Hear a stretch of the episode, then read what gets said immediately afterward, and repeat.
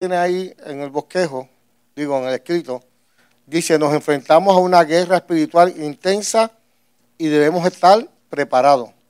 Pablo habla sobre la armadura de Dios, de Dios, las herramientas que él da a sus hijos para que podamos vencer los ataques del diablo. ¿De qué manera Satanás nos ataca? Es porque hay un sistema. Recuerde que cuando la Biblia habla del mundo, habla del mundo como planeta Tierra y habla del mundo como cosmos, el arreglo cosmético. Por eso los sistemas de gobierno, la cultura, las costumbres, todo eso impone un estilo de vida que se opone contra la vida de Dios. Por eso dice, el mundo pasa y sus deseos, pero el que hace la voluntad de Dios permanece para siempre. Al vestirnos y usar la armadura de forma efectiva, podremos hacer frente a todas las trampas del enemigo y saldremos victoriosos. ¿Qué quiere decir? ¿Habrá una vida cristiana sin lucha? ¿Sí o no? No. La primera lucha usted la tiene con los deseos de su carne. ¿Con cuál es la segunda? Los tres enemigos, ¿cuáles son? La carne y Satanás. Nuestra lucha son tres áreas. El mundo, los deseos y Satanás. Cuando entramos directamente a Efesios, buscando el versículo 10, los versículos anteriores habla de la familia, los deberes familiares, ¿verdad? Pero eso va a tocarse más adelante en las otras conferencias. Pero viajando directamente a lo medular, dice, por lo demás, hermanos míos, fortaleceos en el Señor. Fíjese que el imperativo hoy es fortalecerte. Cuando tú vas a una batalla, de acuerdo a la modalidad, ¿verdad? El entrenamiento, el boxeador. Hay boxeadores que son altamente ofensivos, pero todos los puños que le tira al contrario le, pegan. Hay, otros tipos de batalla ¿verdad? Como la lucha libre. Este, cada tipo de batalla tiene una modalidad. Y él dice que te fortalezca. En la columna derecha le estoy dando un ejemplo de lo que es hermenéutica. La Biblia plenitud, cada verso le pone al lado una explicación. Y yo hice el ejercicio de anotárselo ahí para que usted vea que cada vez que usted lee un verso, tiene que buscar el contexto, hacer la hermenéutica de qué quiere decirnos el texto. Fíjese, cuando él dice por lo demás, no implica que es una conclusión. Está diciendo las otras cosas que son relevantes. Es como decirle, mira, este, tú acabas de comer, pero por lo demás, no es que recoja el plato y te vaya. Por lo demás, hay que seguir haciendo las tareas del día. ¿Verdad? Ese por lo demás no significa fin, sino el comienzo. Por eso cuando usted viene a la iglesia, canta, ora, pide perdón, pero por lo demás, ¿va a vivir toda la vida pidiendo perdón o va a empezar a vivir la vida que a Dios le agrada? Este, y sigue eh, pintándonos el escenario, vestidos de toda la armadura de Dios. Obviamente, sabemos que la armadura no es una pieza, son varias piezas. ¿Por qué? Porque en medio de la batalla tiene que estar firme contra las acechanzas del diablo. El uso de la palabra diablo, diablo, significa adversario. Por eso, ¿verdad? Que el domingo hablábamos de Satanás. Satanás es un adversario también. Pero el diablo es la carne en nuestros miembros. Así que dice que nos mantengamos. El encargo es para los hermanos, no solo individualmente, sino implica colectiva para toda la iglesia. Por eso habla en plural. ¿Qué pasa cuando hay un frente de batalla? ¿Por qué los espartacos eran tan violentos en la batalla? Porque cada soldado, cuando cerraba fila, ¿verdad? Cuando cerraba fila, eran impenetrables. Y no puede haber guerreros solitarios en el Señor. Nosotros, cada uno, componemos el ejército de Dios. Y es una responsabilidad colectiva. En el versículo 12 dice, porque no tenemos lucha contra sangre y carne, sino contra los principados, contra las potestades, contra los gobernadores de las tinieblas de este siglo y contra huestes espirituales de maldad en las regiones celestes. Cuando dice no contra sangre y carne, una de las más grandes demandas de la iglesia es saber distinguir entre la lucha espiritual y otro tipo como el social, el personal y el político. Nosotros a nivel personal tenemos luchas también. Ahorita hablábamos, ¿verdad? ¿Qué hace Satanás? Pues tiene a su disposición demonios, espíritus inmundos, ¿verdad? Que, que atacan, pero también a nivel social, a nivel personal y a nivel político usted enfrenta lucha. Ahora mismo, ¿cuál es el, el factor social? Que cuando tú no practicas la tradición, ¿verdad? Cultural, bien las navidades, como que beber es un estatus como que hablar, ¿verdad? Hay gente que, tiene un sofrito en, el lenguaje. Si tú no hablas, ahora hasta los profesionales en el campo dicen, hacen, dicen palabras obscenas porque dice que eso le añade fuerza, intensidad a lo que habla. La forma de vestir, el trato, las redes sociales. Usted tiene a nivel de sociedad, hay unas actividades que se pueden ser una distracción, una seducción o también una comisión de cosas que no agradan a Dios. A nivel personal, usted sabe que nosotros tenemos dos cosas que se llaman percepción y expectativa. ¿Verdad? Cuando usted, ejemplo, pues la concupiscencia de la mujer es enseñar y la del hombre es mirarnos. ¿Por qué pasa cuando un hombre te mira?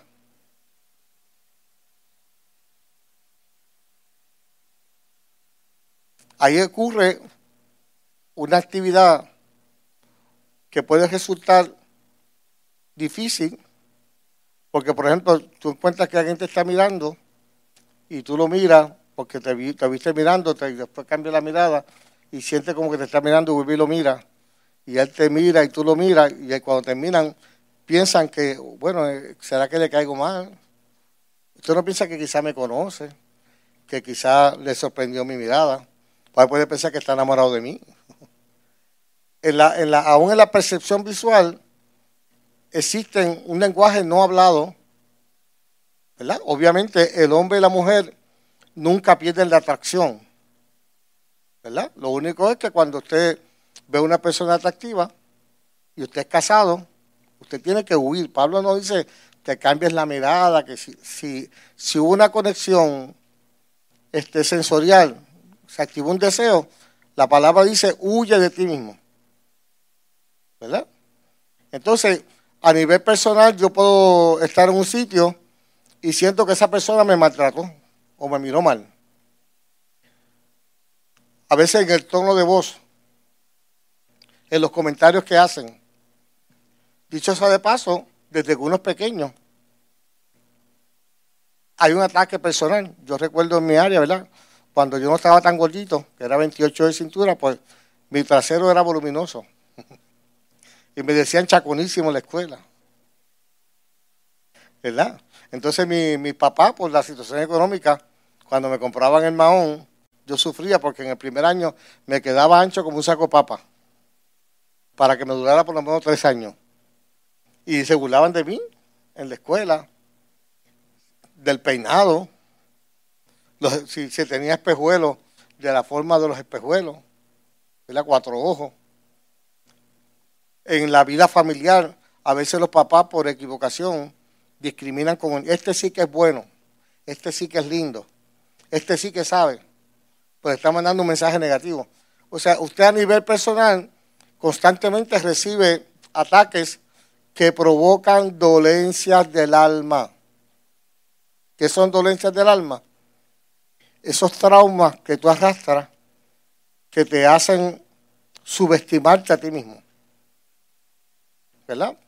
Si venías de una familia humilde, ¿verdad? Que, que, que no tenían los recursos económicos que tienen otros, había gente que discriminaba. Pues todas esas cosas, cuando surgen, crean en nosotros obra de la carne. ¿Cuál es la, cuál es la codicia? Hay gente que no se agradan de que otros prosperen. Ahí, ahí puede haber envidia, puede haber codicia. El problema de uno de esos dos pecados es que tampoco te alegra de la prosperidad de otro. Y tu corazón se daña. ¿Por qué? Porque nuestra sociedad se le rinde culto al estatus económico. Dime los tenis que tiene, dime la marca del bulto, ¿verdad? Yo también fui objeto de ese tipo de crítica. Ah, esos tenis son de la gloria. ¿Verdad? Cuando tú no usabas tenis de marca. Pues así sucesivamente, cuando trabajaba en seguro múltiple, esos trajes son de Balú. Balú una tienda que usted comprar un traje con 6 o 10 pesos. Cuando hice la casa, el que fue a instalar la luz, el teléfono, el agua, me decía, ay, qué casa tan grande y un bolso en la marquesina. Pues usted recibe constantemente ataques y se convierte en una lucha personal. Y entonces está a nivel político, que son las contribuciones, ¿verdad? Son las leyes, ahora mismo con la ideología de género, pues la política de un país también infiere y todo eso representa una lucha. ¿Por qué?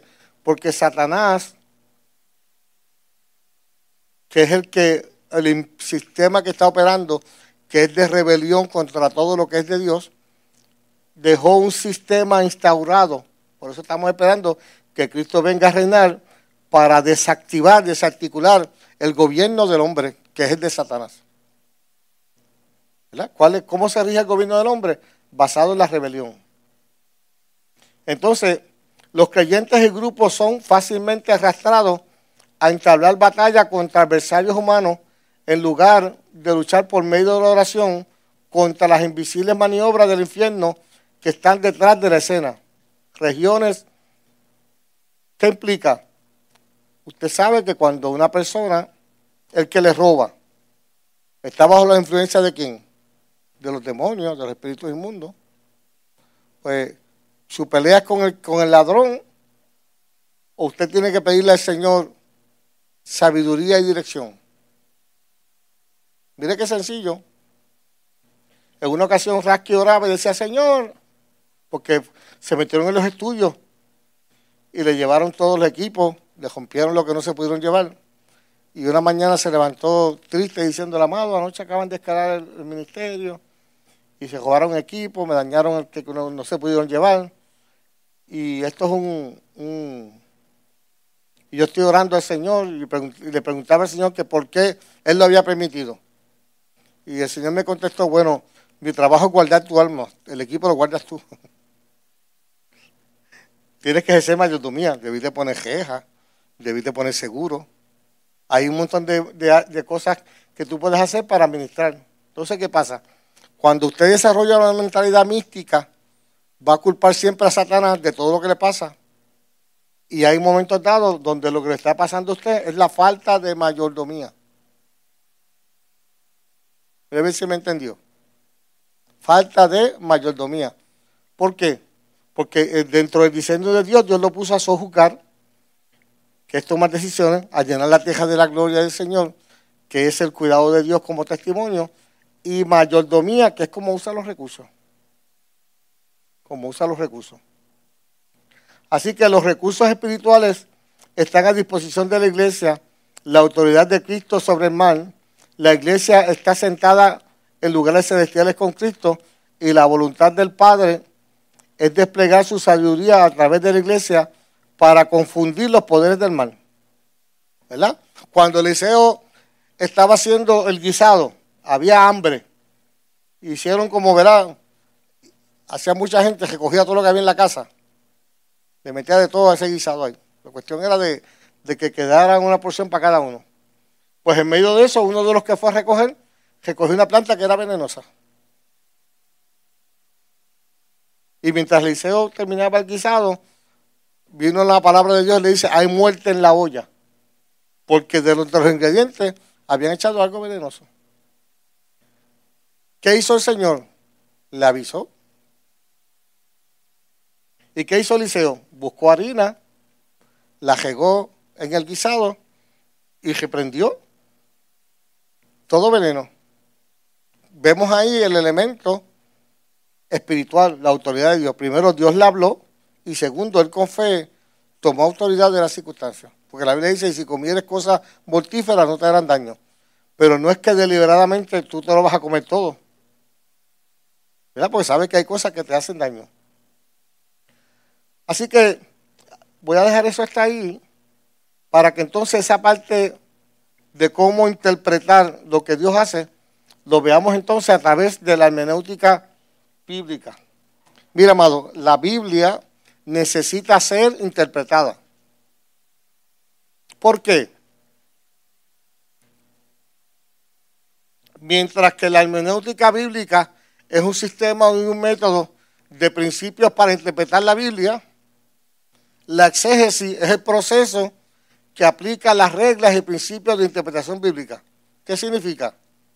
La exégesis extrae de las escrituras su verdadero significado. Usted no puede interpretar la Biblia con el periódico ni con sus experiencias personales. La Biblia se interpreta con la propia Biblia. La hermenéutica busca el, momento histórico, cultural, social, en que se escribe para que usted pueda entender mejor el mensaje.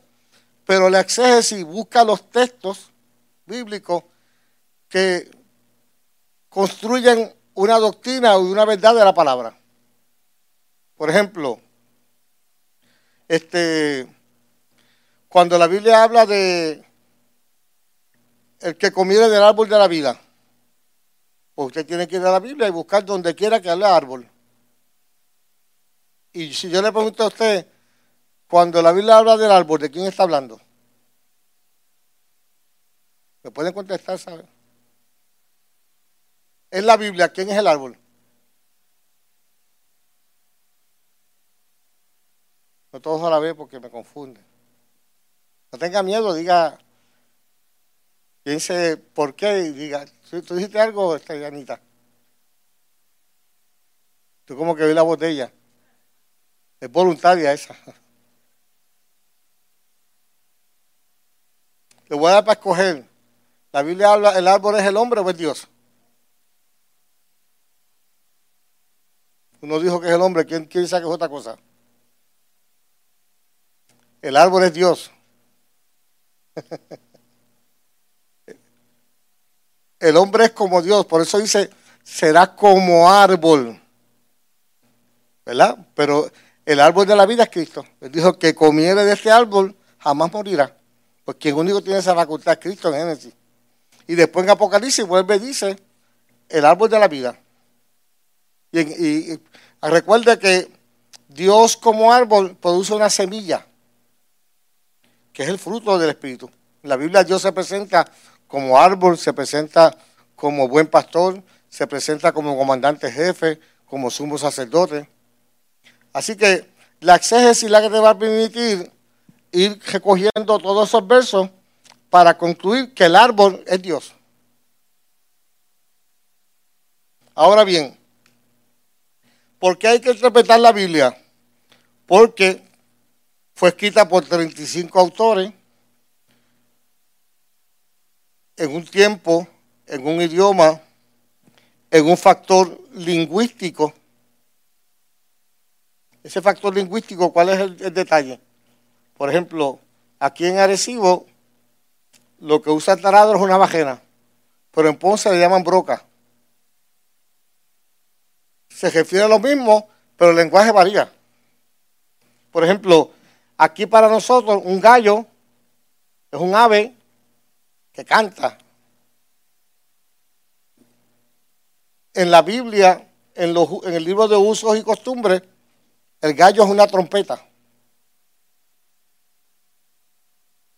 Por ejemplo, cuando Elías dice que lo alimentaron los cuervos, lo alimentaron los cuervos, usted va a encontrar que ahí los cuervos para usted son aves, pero en el uso y costumbre, en el libro de y costumbre dice que, los cuervos era una banda de malhechores que vivían en el desierto y usted dirá, pero entonces, ¿dónde es más gloria? ¿Que lo alimenten los pájaros o que lo alimenten ladrones que su naturaleza es robar y matar? Usted tiene que tener cuidado que cuando usted usa palabras en la Biblia, tienen un significado. Así que el factor lingüístico es importante. Cuando la Biblia habla de espíritu, Espíritu es el soe de Dios. Espíritu es el alma. Espíritu es una actitud. ¿Verdad? Dios busca adorador en espíritu, en verdad. Habla de una actitud. Habla del espíritu de este mundo. Pues quiere decir que cuando usted va al original griego se da cuenta que no siempre la palabra tiene el mismo significado. Por eso es que la Biblia fue escrita en arameo, ¿verdad? En hebreo y luego en griego. El Antiguo Testamento, arameo y hebreo y después en griego. ¿Por qué es importante el griego? Fíjense que, que, interesante que cuando la Biblia se escribe en griego, Jesús esperó cuatro mil años para entrar en la tierra. ¿Por qué no entró antes? Porque en el momento que Jesús entra a la tierra, todo el mundo conocido de los romanos ya había sido conquistado. El mensaje iba a poder ser difundido al mundo. Y segundo, porque el griego es el idioma más perfecto. Cuando usted va a la Biblia y trabaja con un texto, si va al original griego se va a dar cuenta que las palabras tienen diferentes significados. Por ejemplo, el mundo en la Biblia es el planeta y mundo también es sistema. Cuando dice de Jehová la tierra y su plenitud, el mundo y los que en él habitan, hay mundo lo que se refiere al planeta. Ahora, cuando habla Dios de este mundo, está hablando del sistema de gobierno del hombre. ¿Verdad? Por eso que cuando un predicador, un ministro que traza bien la palabra de verdad, tiene que escudriñar la escritura. Si yo quiero bajar esta computadora, con este dedo no la voy a poder agajar. Necesito los cinco. Por eso la Biblia usted la escucha, la lee, la memoriza, la escudriña y medita en ella. Para asirse de la palabra. Ahora, ordinariamente, ¿verdad? Uno de los objetos que yo le invité a venir a estas clases es porque más que escuchar la palabra, usted necesita leerla, memorizarla, escudriñarla y meditar en ella. Porque después que usted habla, cuando usted va a orar, el Espíritu Santo le ayuda a orar o no. ¿Cuántos oran con la ayuda del Espíritu o sin la ayuda del Espíritu? Cuando tú oras con la ayuda del Espíritu, que la Biblia dice que el Espíritu todo lo escudriña, que nos enseña a orar, pues obviamente, si usted no conoce la palabra, el Espíritu, aunque quiera, no lo puede ayudar. Pastor, ¿y por qué usted está hablando de hermenéutica? Ah, gracias por la pregunta. Porque usted tiene cinco armaduras. El yelmo es para contragestar los pensamientos, es defensivo. La coraza es para contragestar la lanza que te hiera el corazón, es defensiva. El signo de la verdad también es defensivo, para mantenerte sosteniendo toda la vestimenta. Los zapatos es para proteger el pie. El escudo es para repeler los dardos de fuego. Y la única alma que es ofensiva es la Biblia. Y si usted no sabe usar la Biblia, pues va a ser un soldado que no va a poder deshacer las obras del diablo, ni tampoco va a poder apropiarse de la autoridad que Dios le ha dado por la palabra. ¿Se acuerda cuando Pedro dijo, di la palabra y yo voy? Pues Pedro caminó sobre la palabra. Así que cuando usted estudia la Biblia, usted tiene que estar claro en que necesita ser interpretada correctamente. Y ahí están incluidos tres, seis, ocho razones por las que usted debe de interpretar la palabra. Luego sigue diciendo, para deducir el significado original de lo que Dios comunicó por medio de sus profetas y apóstoles y a la luz de sus elementos contextuales previamente mencionados. Usted sabe que los apóstoles hablaron del diseño y los profetas profetizaron. Fíjese que Pablo dice que nosotros, ¿verdad? Edificamos sobre el fundamento de los apóstoles y los profetas. ¿De qué habla el apóstol? Del diseño. Por eso yo le pregunto a usted, ¿cuál es el diseño de su vida? ¿Cuál es el diseño? ¿Dónde lo encuentra? En la Biblia. Eso yo lo he mencionado muchas veces en mis predicaciones. Si yo te digo a ti, ¿cuál es el diseño de Dios para ti? ¿Dónde está? Imagínese si Dios que te creó, ¿dónde debe estar en el orden? en Génesis. Y creó Dios al hombre a su imagen. O sea, Dios tomó de él para hacerte a ti. Y dijo, y, te, y dijo, y será bendición. ¿Qué es bendición? Presencia de Dios en tu vida. Y después te dice, y será fructificación. Quiere decir que como eres árbol y tú fuiste creado de él, tu vida va a llevar fruto de Él. Y por eso hay fruto en ti. Y ese fruto tuyo se va a saber que es bueno porque se multiplica. Porque cuando tú le hablas a otro, la palabra se multiplica. Y después dice, y vas a, vas a, sojuzgar. ¿Qué es sojuzgar? Tomar decisiones. Y después dice, vas a llenar la tierra de la gloria. Y por último, vas a señorear. Pues, ¿qué implica? Mire, esas seis, eso ustedes deben saberlo de memoria. Esas son las cosas. Génesis 1, 26, 28. Usted tiene que memorizarlo porque esa es, eso es el diseño de Dios para ti. Cuando tú no lo conoces, te conformas con ser salvo. Ah, eres imagen de Dios porque te salvó. Pero ¿dónde está el fruto? ¿Dónde está la multiplicación? Que es la evangelización. ¿Dónde está sojuzgar? ¿Dónde está el llenar, que es el mover profético en tu vida? ¿Dónde está el señorial, que es la autoridad de Cristo? Usted se ve, se supone que cuando yo me vea en este momento, ¿qué yo estoy haciendo? ¿Cuál de esas seis cosas yo estoy haciendo hoy?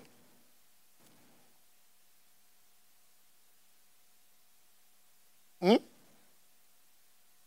en este ejercicio de enseñanza que yo estoy haciendo, ¿cuál de esas seis cosas soy?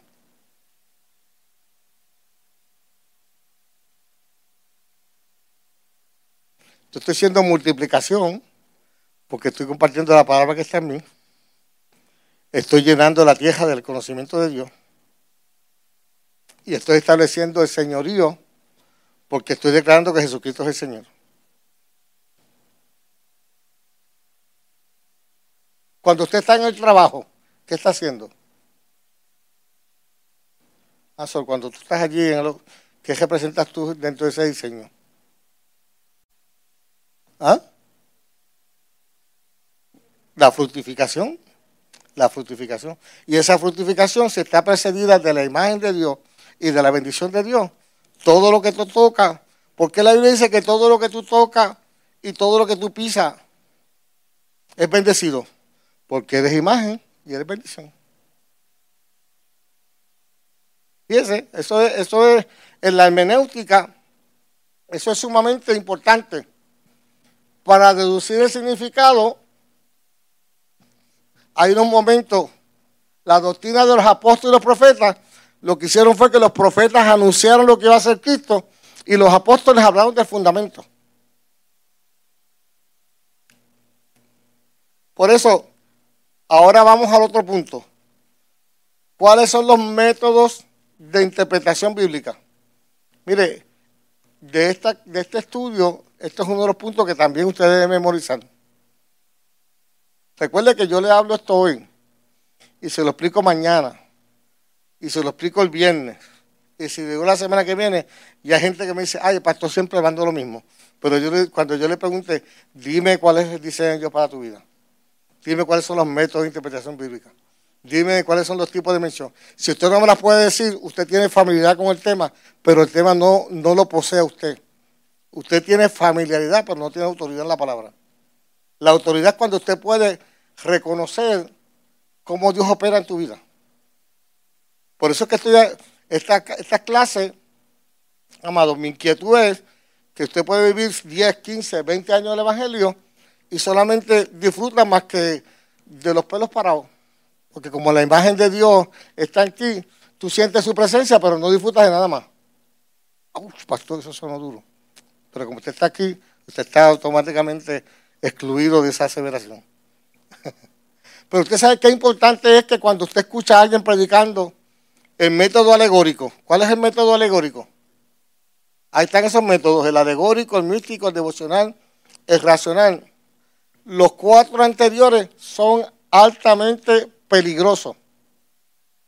Ahora, cuando usted escucha a alguien predicando, necesita saber qué método está usando para que no crea a toda doctrina ni a toda corriente de pensamiento. Hay hermanos que están todos los... Pastor, yo estoy todo el día escuchando radio y él piensa que me está dando una buena noticia. Y yo digo, tiene que estar empachado. tiene que estar ya que no digiere ni un juguito de China que le dé, ni el agua puede procesar. Porque los que están necesariamente en los medios de comunicación no significa que son los ministros competentes de nuevo pacto, significa que pueden pagar el programa. Y mire, se lo voy a demostrar con esto. ¿Cuál es el método alegórico? ¿Cómo, ¿Cómo, nos enseñan en la escuela a los muchachos para que se fuesen a estudiar? Habían tres cerditos uno construyó la caja en paja, la casa en paja, otro la hizo en madera y otro la hizo en piedra. Eso es una alegoría, ¿verdad? Y basada en esa fábula, entonces te dicen, por eso que tú tienes que trabajar fuerte para que, para que tu vida esté sobre la roca. Pues la gente coge los textos de la Biblia y hace lo mismo. Leen un pasaje y le dan una interpretación alegórica.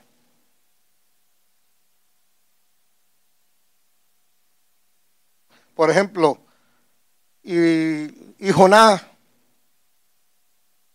se rebeló, no quiso ir a Nínive y la ballena se lo tragó y después lo, ¿verdad? Estuvo tres días en el vientre y esa es la historia. Y la gente la usa más que para explicar que Jonás desobedeció a Dios y la ballena se lo tragó. Ese no es el mensaje de la historia. Esa es una interpretación alegórica. Cuando usted va al Nuevo Testamento, lo que está explicando es que así como Jonás estuvo tres días en el vientre de la ballena, Cristo estuvo tres días en la tierra y resucitó. Y Jonás resucitó para salvar a Nínive y Cristo resucitó para salvarte a ti. ¿Y cuánto está escuchado que el creador de esa historia da esa aplicación?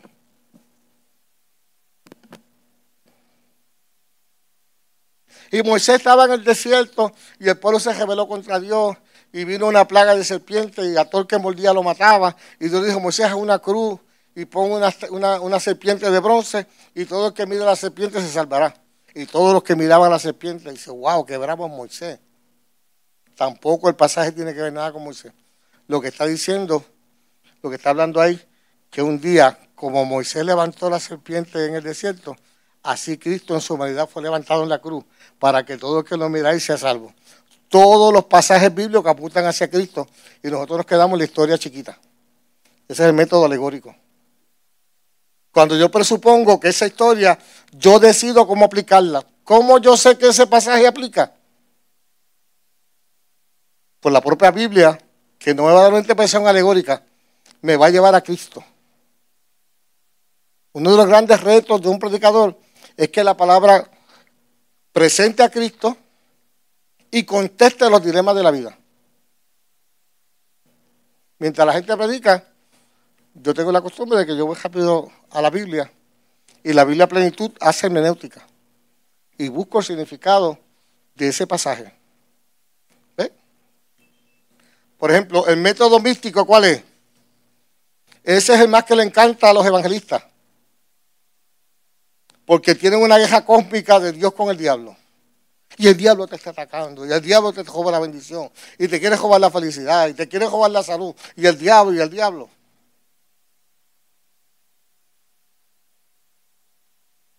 Y pone una guerra como de Dios peleando con el diablo. ¿Verdad? Se te daña la estufa, el diablo te está atacando. Te enfermaste, el diablo te está atacando.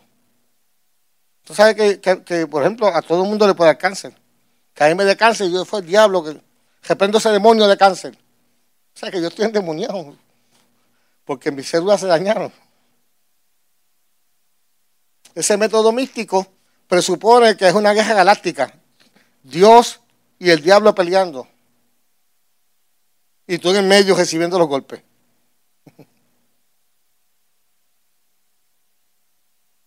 Y ahí tenemos que tener mucho cuidado, amado, porque ahí donde la iglesia vive llena de miedo. Todo lo malo que te pasa son por dos causas. O porque Dios te está castigando, porque Dios te está castigando, o porque el diablo te está atacando.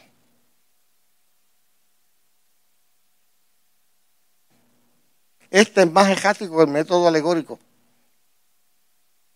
El método devocional, ¿cuál es ese? Sin considerar la intención primaria de Dios,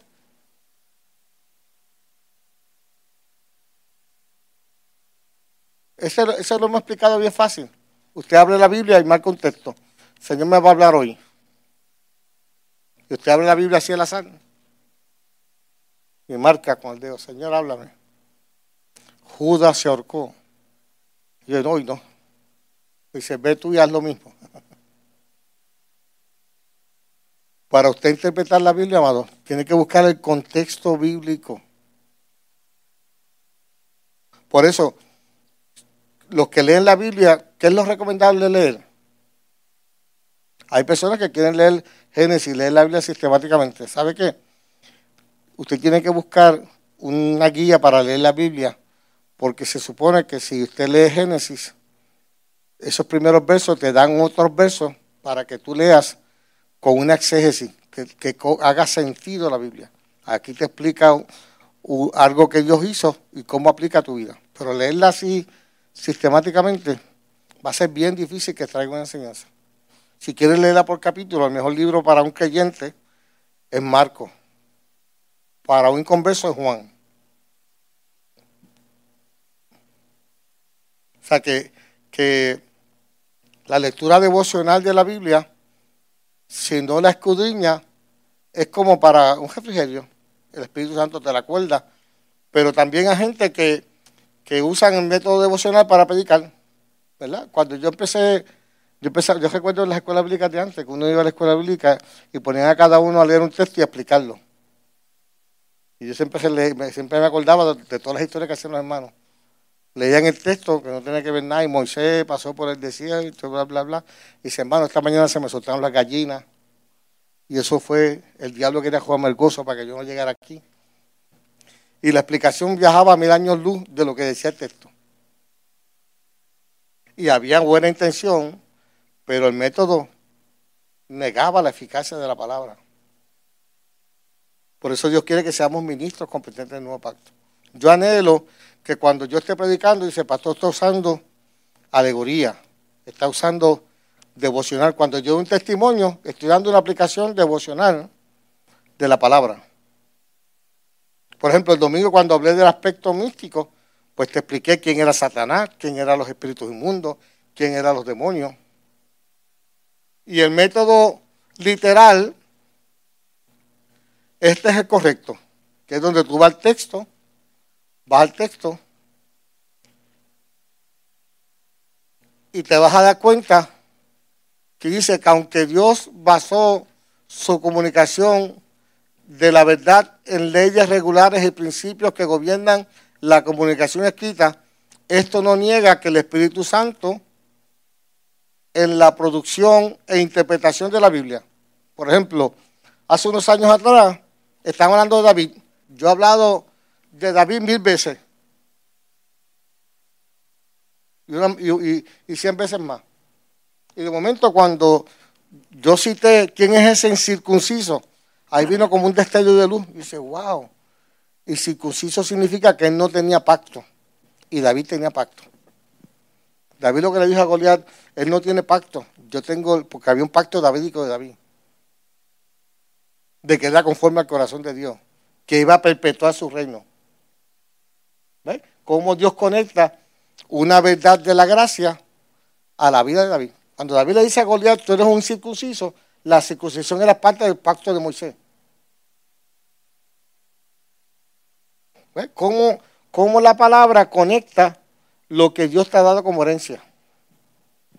Y el método, y ahí es que obra el Espíritu Santo.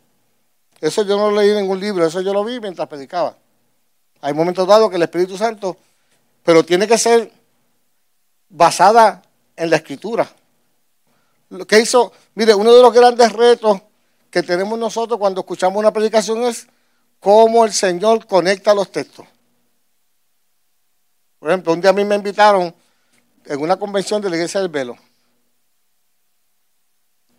Y yo sabía que yo no podía hablarle de la gracia y de muchos temas, porque obviamente su perfil es basado en la ley, en cumplir la ley. Pues yo pedí que del Padre Nuestro. dice, wow, una convención, una, una, actividad nacional. Hablar del Padre Nuestro. Ahora, cuando yo empecé a explicarle el Padre Nuestro, le dije que Padre lo, pone el, el espíritu de adopción y que ya llamamos a Dios Padre porque recibimos la adopción como hijo. Venga a tu reino, el reino de los cielos entre vosotros está. Y el reino es gozo, justicia y paz. Y, cogí el, pasaje completo porque ya para mucha gente el Padre Nuestro es una oración que hay que hacer ahora. Ya esa oración se cumplió en Cristo. El Padre Nuestro se cumplió en Cristo. Padre Nuestro, ya usted recibe el Espíritu de devoción. Venga a tu reino, él dijo, el reino de los cielos entre vosotros está. Hágase tu voluntad. Cuando yo acepté a Cristo, yo estoy en su voluntad, ya. Porque la voluntad es Cristo en mí. La voluntad no es un caminar. Perdona nuestras deudas. Él fue a la cruz y clavó el acta de mis pecados. Ya lo hizo. Yo tengo que creerlo. El pan nuestro no es el pan, el, no es el, el. El pan es la palabra del Señor. No solo de pan vivirá el hombre. El pan nuestro de cada día, dándolo hoy. Entonces, cuando usted va al Padre Nuestro, el Padre Nuestro ya tuvo su cumplimiento en Cristo. ¿Qué es lo que yo tengo? Que afirmarlo con gozo, con alegría y con fe. Ese es el método literal. porque yo lo puedo decir? No es una interpretación alegórica que para cada texto tiene un texto bíblico donde ya eso tuvo su cumplimiento en Cristo. Mire, la pregunta que usted tiene que hacer, mire, para, aunque me adelante un poquito, cuando usted va a la Biblia, usted tiene que entender cuál es la manifestación progresiva de Dios. Usted habla de Jehová. Sabe que la Biblia original no tiene, dice Jehová, tiene un tetragramatón. Porque Jehová es un nombre los nombres son imágenes. Y Dios dijo no te haga imágenes. Por eso en la Biblia original los primeros, los escritos más antiguos, porque no existe una Biblia original, todos son copias de copias. Pero en el tetragramatón no se puede pronunciar el nombre de Dios y Dios se revela por sus atributos. Por eso la nueva versión internacional nos presenta al Señor como la Adonai. Entonces, Dios se manifiesta como el Señor. Después se encarna en el Cordero. Después se manifiesta en el Espíritu, pero Él resume todas las cosas en Cristo. Se supone que usted como creyente, en su vocabulario esté la palabra Señor Jesucristo. Porque dice Pablo a los colosenses, al Padre le plació reunir todas las cosas en Cristo, lo visible y lo invisible. Yo sé que eso toma tiempo en uno corregir, ser más, ser más, más directo. Pero fíjense que, que es bien impactante porque cuando Jesús le preguntó a los discípulos, ¿quién dice la gente que yo soy? Y Pedro dice, tú eres el Cristo. ¿Qué le dijo? Bienaventurado eres porque eso no te lo sangre ni carne. ¿Por qué? Porque todavía no había muerto, todavía no había resucitado, todavía no había conquistado. Y Pedro lo vio como el Cristo. ¿Por qué cuando Juan ve desterrado a la isla de Pasmos, Juan sabía que Jesús era el Cordero, como lo vio Isaías, herido, molido. Pero cuando está en Apocalipsis, Juan sabía que él era el Cordero, que él era el Mesías, pero no sabía que era el Cristo. Por eso le empieza escribiendo la revelación de Cristo. Entonces ya no lo ve traspasado, ni coronado, ni herido. Ahora lo ve con mirada como llamas de fuego, con una espada aguda saliendo de su boca, ceñido con el nombre Rey de Reyes, los pies de bronce. Juan en la isla de Pasmo fue que entendió que Jesús era el Cristo. Y lo lleva sistemáticamente a través de todo Apocalipsis, desde que Cristo fue engendrado hasta que se cumplió el triunfo de él en la cruz. Y en Apocalipsis habla de él. Cuando habla del dragón y habla del niño, ¿de qué está hablando? De Jesús cuando quiso ser destruido por el imperio romano. Y todo lo que escribe Juan Apocalipsis, ya sacaría Ezequiel, los, los libros del Antiguo Testamento. Por eso dice que él fue revelado en el Antiguo Testamento como sombra y figura. En el Nuevo Testamento es la revelación del Cristo. Si yo le preguntara a ustedes, ¿quién dice la gente que es? ¿Quién es el Señor? Dice, tú eres el Cristo. Porque cuando usted dice que eres el Cristo, está diciendo varias cosas. Una, que dejó a Satanás, que venció la muerte, que quitó el pecado, que lavó los pecados, que sanó las dolencias y que nos hizo reyes juntamente con él. Y eso en el método literal, usted lo va a poder organizar con la revelación de las propias escrituras. Me da cinco minutos más y nos vamos. Por eso cuando usted va a leer un capítulo, usted tiene que decir quién es el autor, a quién le fue escrito, cuándo fue escrito, cuáles fueron las condiciones y por qué fue escrito. Usar un ejemplo bien sencillo. Cuando Pablo escribe a los Corintios, ustedes saben que muchas iglesias, su dogma, sus reglas están basadas en Corintios. ¿Por qué? Porque Corintio era una iglesia que manifestaba todos los dones. Pero después que Pablo visitó a Corintio, le mandaron aviso, oye Pablo, supiste que fulano le quitó la esposa al papá, supiste que aquel abusó, supiste que cuando se en el culto todos hablan en lengua a la vez. Y, y, le mandan a Pablo la lista de desorden que había. O sea, Corintio era la iglesia que más manifestaba los dones, pero más desordenada y carnal era. Qué ironía, ¿verdad?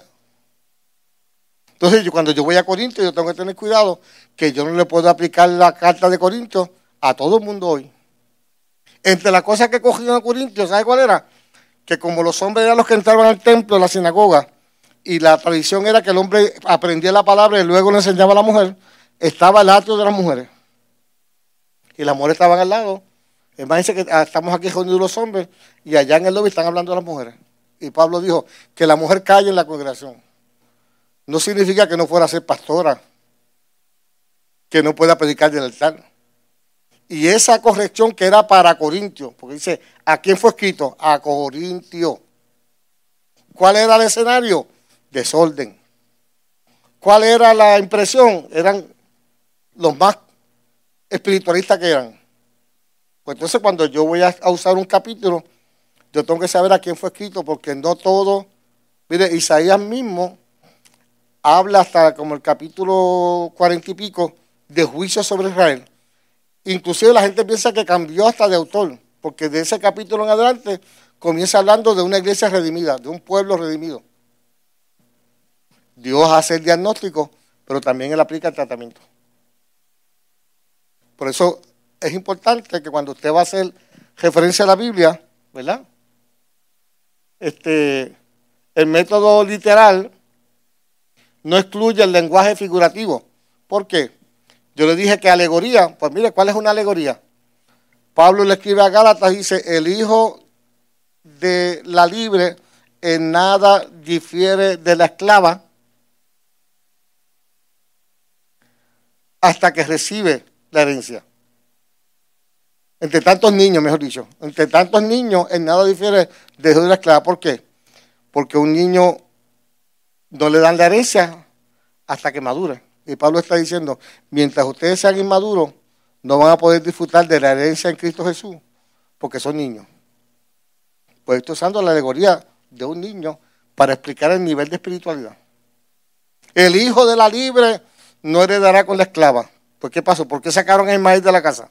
Porque el heredero era Isaac. Ismael era un ejol. ¿Cuántos de ustedes saben que usted tiene Ismael en la vida? ¿Qué es un Ismael?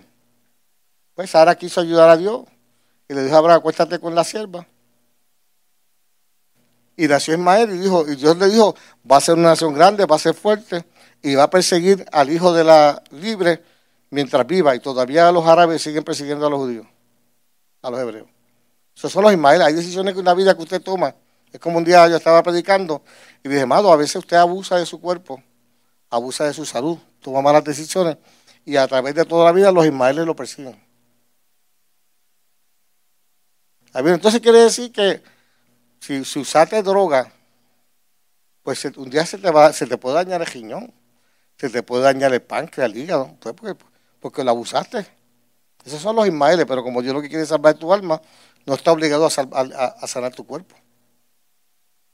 Los Ismaeles son decisiones que tomamos, malas decisiones de mayordomía, que a veces arrastramos las consecuencias mientras vivimos. ¿Y qué hace Dios? Te consuela, te fortalece. Y dice, sigue para adelante, aunque te esté cayendo en canto.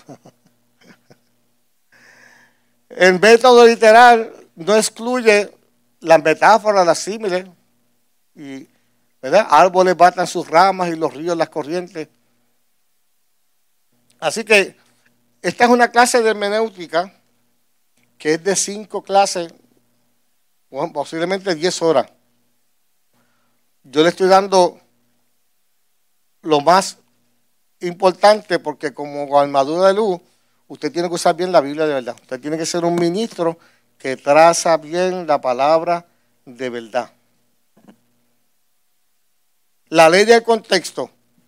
¿Cuál es el contexto de la Biblia? Esto, esto también es vital. ¿Cuál es el tema de la Biblia? ¿Qué me dice? Esto va a estar grabado después lo que pasa.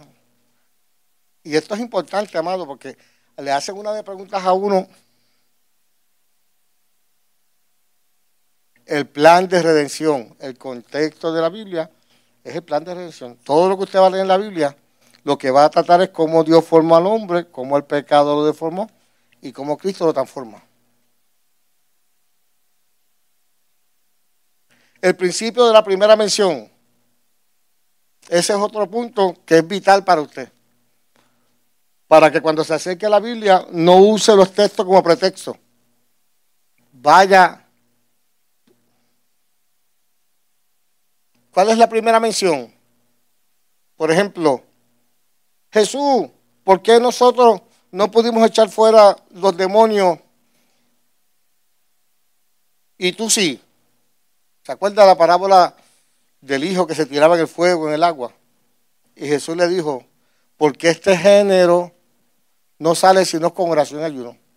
Y por ahí mucha gente piensa que para echar fuera demonios tú tienes que orar y ayunar. No. Ahí cuando usted busca la primera mención en la Biblia, género, tiene que ir, aparece en Génesis 1.11.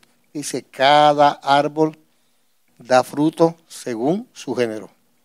Por eso que Cristo es la semilla esa semilla es plantada en ti y la semilla de Cristo en ti da los frutos del Espíritu, el fruto del Espíritu. O sea, ¿qué significa? Que para echar fuera demonios, usted no tiene que ayunar, usted lo que tiene que tener fe. Ah, ¿cómo crece tu fe? Estudiando la palabra e intimando con Dios. Y la otra pregunta al texto, ¿y qué es ayunar? Ayunar no es pasar hambre. El ayuno escogido por Dios es que calce los pies descalzos, que alimente, cuida a la viuda, que vele por los presos. Es fácil quedarse un día sin comer. Ahora, si tienes dos pares de zapatos, regalar uno. Si tienes compra, compartirla con alguien. El verdadero ayuno de Dios no es pasar hambre. El pasar hambre, si ora, obviamente tu mente se agudiza, ¿verdad? Y, entras en una comprensión mayor de la palabra. Cuando tú ayunas es para separarte y estudiar la palabra. Así que muchas veces hacemos un libro como penitencia. Hoy voy a mover en ayuno. Estuvo todo el día en el trabajo sin comer, pero no oró ni leyó la palabra. Lo que hiciste fue pasar hambre, papá.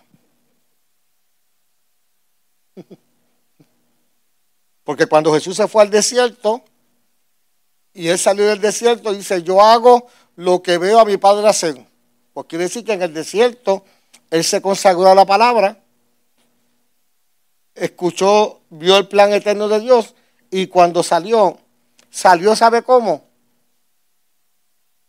Lleno de palabra.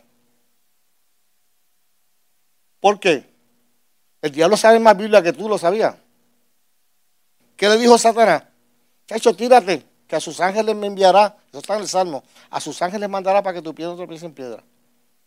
Pero como Jesús sabía Biblia, dijo, si fuera un pentecostal, se tiraba de chola.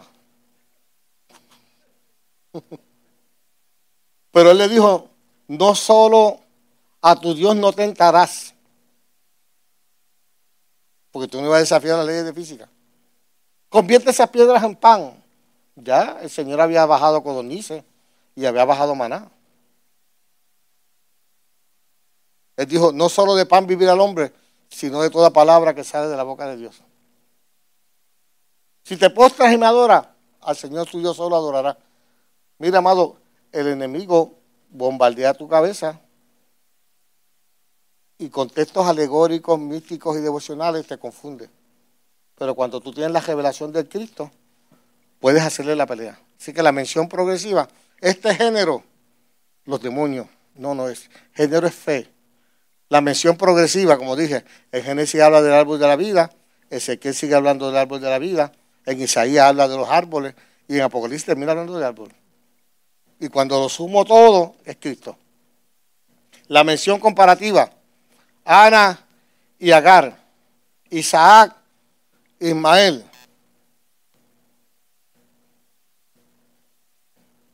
La mención completa. Pues cuando usted va a la Biblia, completita, completita, completita, a donde nos llevas al Redentor. La, también en Apocalipsis, la revelación de Jesucristo. Así que ahí sigue explicando todos esos métodos. Y lo último, lo último que ustedes saben de esto, lo que están a través de internet, pues pónganse en contacto para entregarle el material. Mire, esto es lo próximo que usted debe dominar bien fuerte. Los pactos. Porque Dios se relacionó con el hombre a través de pactos. Esos siete pactos, eso es como, eso es más importante que saber el Padre Nuestro. o el Salmo 23 o el 91. ¿Cuál es el pacto edémico? Edén significa placer. Quiere decir, Pablo dice, fuiste hecho por el puro afecto de su amor para su beneplácito. Amado, si tú no estás disfrutando del Evangelio, hay algo que te han explicado mal. Edén significa placer, deleite. Deleítate en Jehová y Él te concederá las peticiones del corazón. Servirle a Cristo es el placer. Cuando Dios vea a Cristo en ti, tú eres el placer de Dios. El segundo pacto. ¿Esperamos el Edén o no? El tiempo de fin, cuando Cristo venga a establecer el reino visible, el Edén va a ser restaurado. El oso, el, león pasteará con el cordero todo se reconciliará. El pacto adámico, la imagen de Dios en ti. Él tomó de él para hacerte a ti. El pacto noémico, el arca.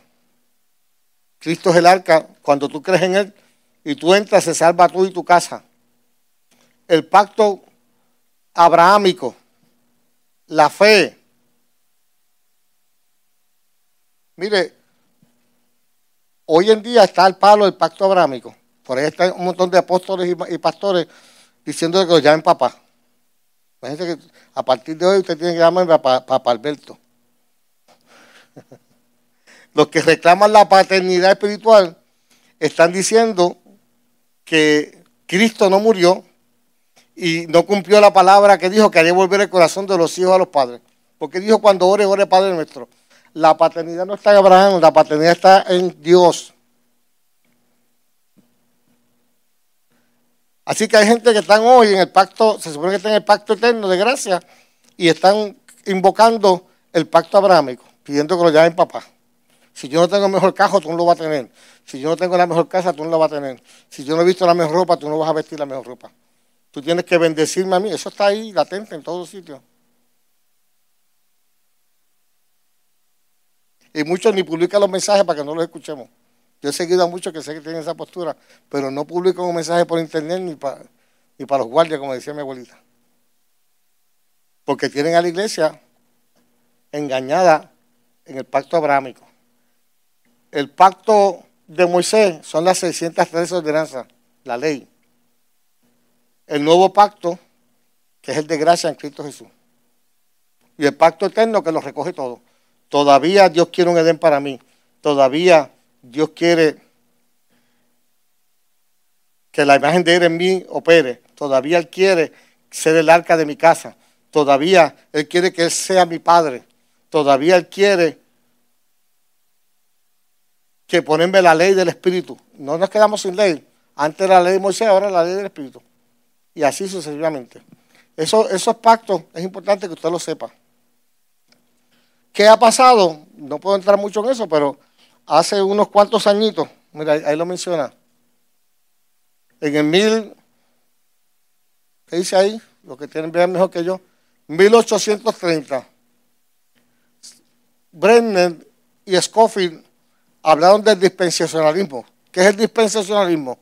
Dicen pues que yo establecí un pacto con Edén, se fracasó, entonces tuvo un plan B, un plan C, un plan D, y así como si Dios fracasara. Y cuando dice el pacto eterno es porque ni una jota ni una tilde de lo que Dios ha dicho pasará sin su cumplimiento. Así que